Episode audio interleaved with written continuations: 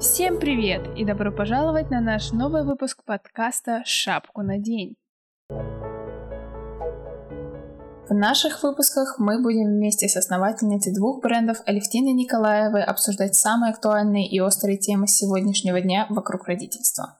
В этом подкасте вы услышите искренние разговоры мам, а может быть и пап, которые делятся своими мыслями, опытом, знаниями о материнстве и о материнстве, или как это называется? Материнстве, получается. И, и воспитании детей, и родителей. Сложной и веселой жизни, чтобы дарить вдохновение, поддержку, новые знания от, от опытных и не очень мам, которые понимают, как важно и сложно быть э, мамой, папой в современном мире. Окей, давай сразу начнем. Думаю, с базового мы забыли представить тебя нашим слушателям о том, кто ты такая и почему ты именно эксперт, и тебя можно считать прям полноценным основателем бизнеса, двух бизнесов. Прям полноценно. Ну, полноценно, не таким, как, знаешь, эти инфо-цыгане, купил там, я не знаю, что-то на Алиэкспресс, а потом продаешь, а прям серьезный бизнесмен. Да, это правда. Приятно познакомиться, дорогая Кристина. А, меня зовут Алевтина, а, я основатель э, компании Птипти.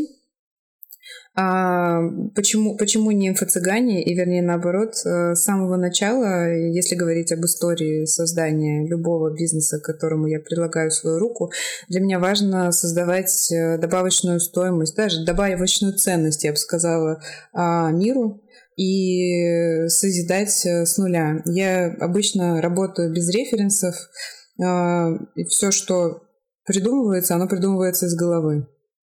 Но у тебя же не один бизнес, у тебя же не только птипти. Ну да, но тут мы делаем вид, что только птипти, потому что есть вероятность, э, что Passion Bash э, не так интересен нашей целевой аудитории. А если интересен, напишут комментарий, я с удовольствием когда-нибудь расскажу и о любимом Passion Bash или о книжном клубе.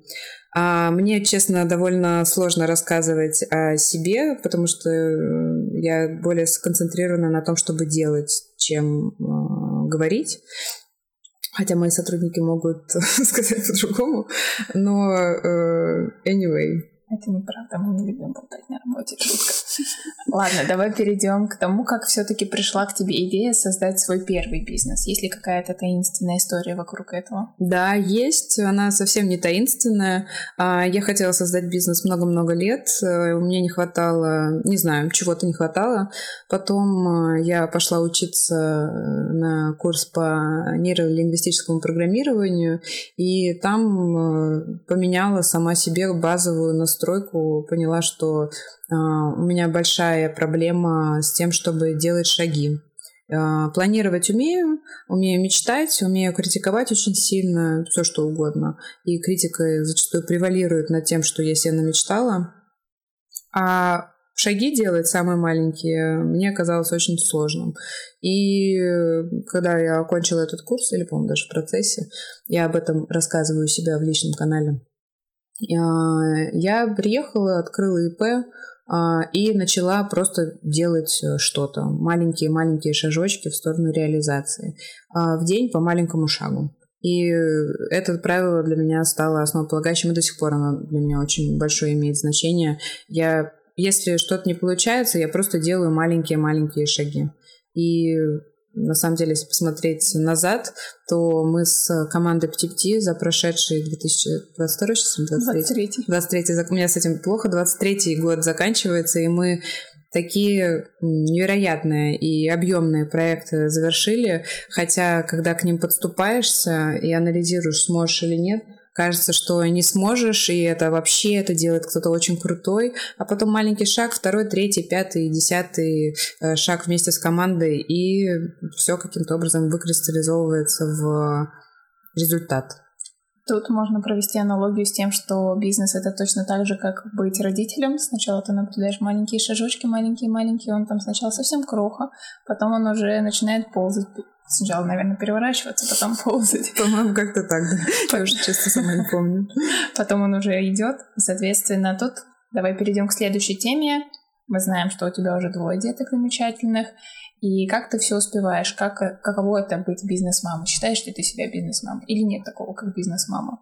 А, у меня, по-моему, я в команде рассказывала, а, есть особое отношение к семье, особое отношение к работе, особое отношение к самореализации, и все эти так называемые контексты в моей жизни, они не пересекаются.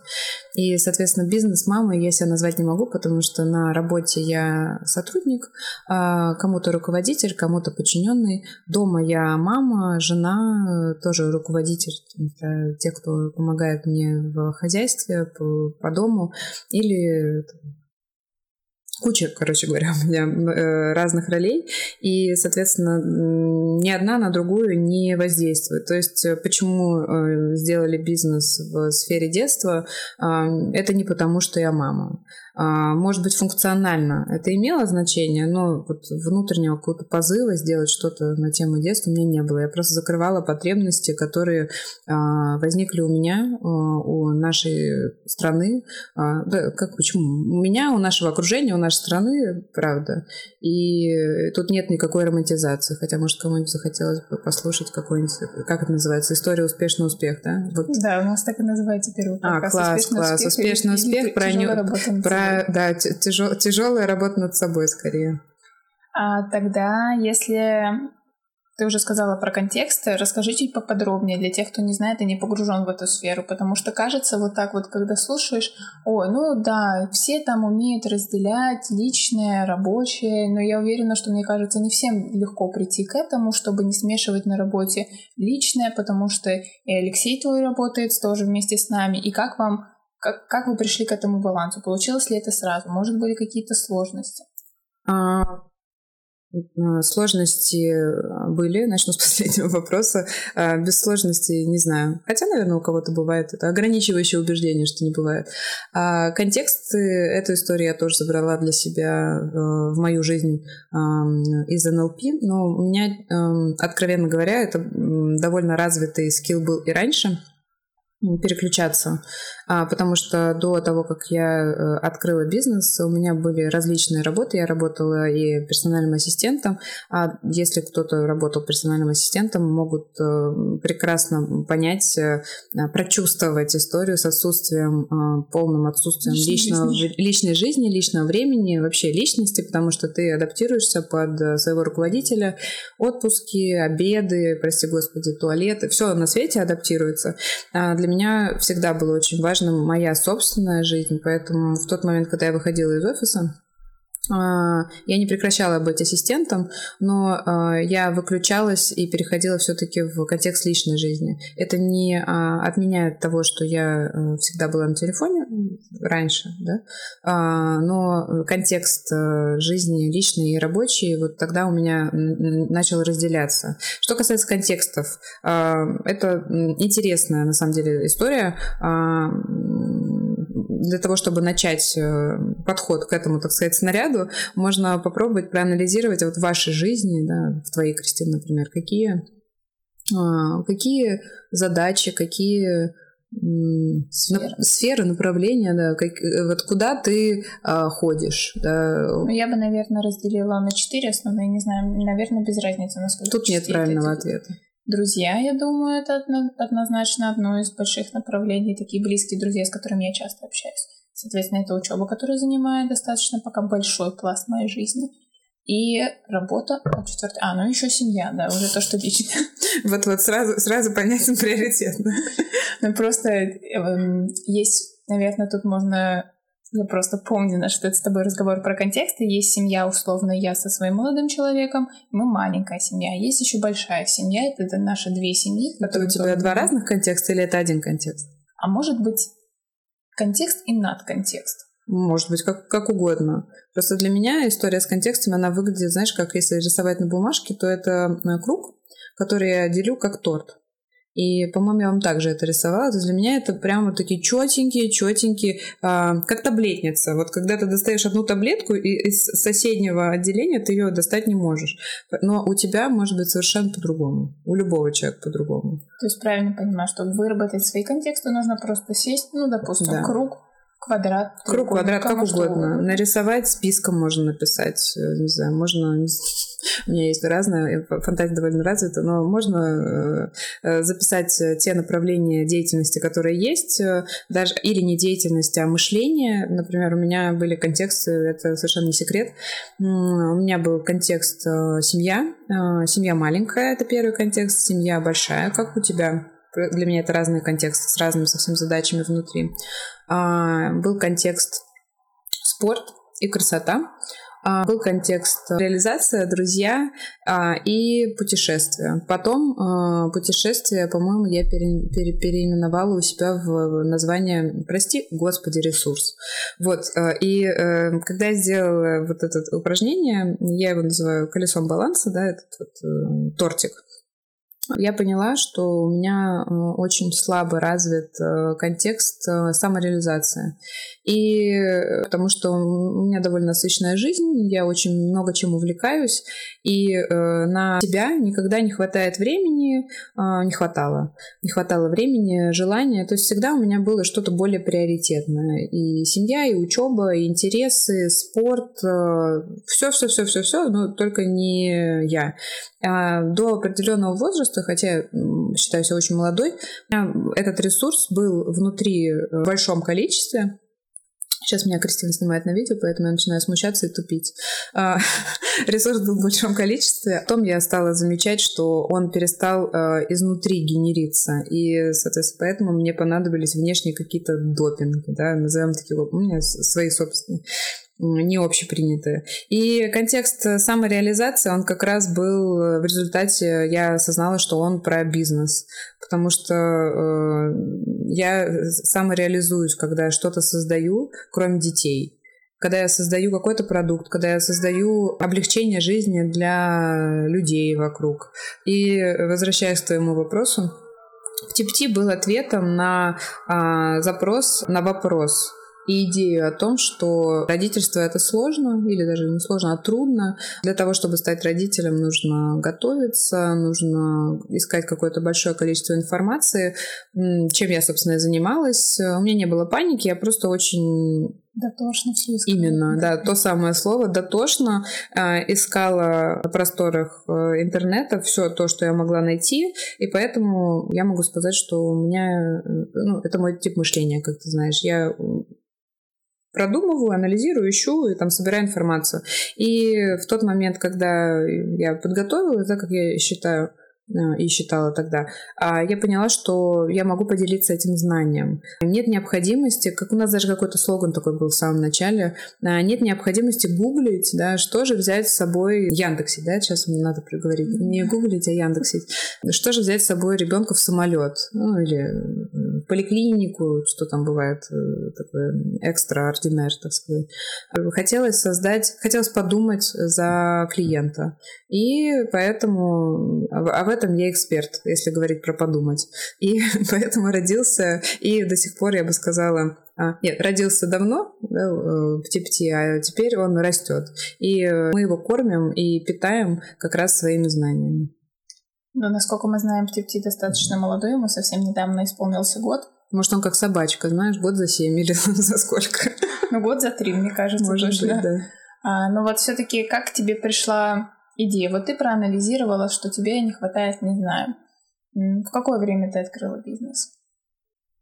Я не помню. Э, это, опять же, если говорить в методологии, слово «начало». Как Юрлицо... сама идея зародилась? Я не помню. Мне кажется, каждая идея бизнеса — это а, большое количество шагов на протяжении большого количества лет. То есть, может быть, ты в детстве подумала об одном, а в школе подумала о другом. Это все наслоилось на то, какой у тебя был опыт, например, первых отношений в университете. А, и первое, второе, третье, пятое, десятое, это комбинируется в какой-то момент в довольно готовый продукт. И у меня также получилось из, из Passion Bash, с книжным клубом. То есть не было такого, чтобы я сидела и думала, боже мой, какой бы бизнес открыть? И такие состояния бывали, но не в этот момент. То есть тут это была просто поступательная работа по тому, чтобы, подумав за родителей, сделать эм, онлайн-магазин с чек-листами, с готовыми боксами, выборке которых бы клиент мог доверять, с большим количеством товаров и в первую очередь прекрасного качества, и, и э, все российского производства. Это сейчас тренд, да, тут хотя довольно давно уже тренд. Почему тебе это было именно важно, чтобы было только российское? Почему не решила заказывать, допустим, с того же самого Алиэкспресса просто здесь продавать? Ну, э, ответ про Алиэкспресс э, простой, потому что я не считаю, что это создает добавочную стоимость. А ответ, почему российская, потому что я люблю, я люблю свою страну, я люблю производство, а, я очень люблю промыслы российские, я питаю к ним просто страсть, честно говоря. И я сама российский производитель. Мне хотелось э, создать, ну, вообще, если говорить об эфемерной да, истории, когда был этап придумывания концепции птипти, я на тот момент общалась с разными людьми на тему того, как бы можно было поддерживать российских производителей. Не на уровне государства, потому что я, наверное, не про это все-таки больше я про то, чтобы качественно поддерживать, да, э, именно физическим образом. То есть либо продавать, либо там, ну, благотворительность, наверное, нет. Вот. И я искала разные подходы. Это вопрос про детское, он просто вот так же выкристаллизовался, выкристаллизовался, о, красиво получилось, после определенного времени. И получилось так, что состыковалась история с российскими производителями, состыковалась история с закрытием потребности подумать, да, чтобы кто-то за тебя подумал про чек-листы детства, а, потому что на тот момент Андрюше было, мне кажется, год, когда мы задумали, два, ну, он был совсем еще малыш. А ты уже была на тот момент знакома с какими-то российскими брендами, или ты просто изучала рынок и выбирала, как Какие не знала. Честно говоря, совсем не знала. Я из тех мам, которые не сильно заморачиваются на тему гардероба. В саду у Андрейского форма, это вообще спасение. Вся остальная одежда, это больше, я бы назвала такие покупки ad hoc. И, почему? Потому что раньше, когда он был совсем масенький, я покупала ему одежду на H&M, то есть я заходила в приложение, покупала за 5 минут все то, что нужно, и через сутки у меня приезжала посылка. Очень удобно. Да, а в какой-то момент э, этот, этот сервис э, ушел. Э, я на самом деле впала просто в прострацию. Ну, мне не было страшно, и не было, не было какого-то ощущения, что шеф все пропало. Я просто понимала, что мне придется перестраиваться. Вообще, вот этот вот способ покупки детских товаров. Времени ходить по магазину у меня, к сожалению, нет. Онлайн покупать в запрещенных сетях у меня тоже времени нет. У меня вообще ограничитель стоит там, по 10-12 минут в день. То есть, чтобы найти шорты в одном месте, бабочку в другом, носки вообще в третьем, э, для меня это был дикий стресс. Э, ну, я, я раньше столько времени не тратила. Времени на это да. да. И я бы даже не назвала тратить в данном... То есть мне нужно одеть ребенка, я хочу, чтобы он прекрасно выглядел, там он был в тепле, но я по-настоящему сливала это время на какие-то покупки, на заполнение, там адрес, вот это вот все, вот, вот это неприятное. на каждом сайте, все да, с кем-то надо пообщаться, кому-то надо написать, какие-то размеры проверить. Мне дискомфортно. И вот, э, вот оно, вот оно на столе, так сказать. А, предлагаю подходить к концу и нашей возможно, уникальной фишкой, может быть, просто интересной, а, будет такая история. Каждый выпуск предлагаем завершать наш подкаст какой-то мудростью. Сегодня у нас была тема про открытие бизнеса, про то, как преодолеть себя, про то, как прийти к тому, чему нужно в свое время, в своих обстоятельствах, не ломиться сквозь голову. Если судьба не дает, ну, значит, пока, наверное, не надо, нужно подождать, пока будет то, что нужно. Соответственно, Какая мудрость у тебя есть? Поделись с нами. Я не буду претендовать на то, чтобы называть это мудрость. Да, я бы сказала так. Если мы говорим про большой бизнес, у меня есть э, ограничитель, ограничивающее убеждение, что это не бывает просто. И я бы хотела поделиться внутренним ощущением, что если ты делаешь большое дело, просто не будет. Я не говорю, что должно быть прям тяжело, но и тяжело может быть с удовольствием. Вот, наверное, это может. И тяжело может быть с удовольствием, когда ты говоришь про какое-то классное дело. Больно, но прикольно. Больно, но прикольно это твое. Пускай, пускай это, это останется тебе. Больно, но прикольно. Классно, мне нравится. Спасибо тебе за классные вопросы. Спасибо, до новых встреч и пока-пока. Пока-пока.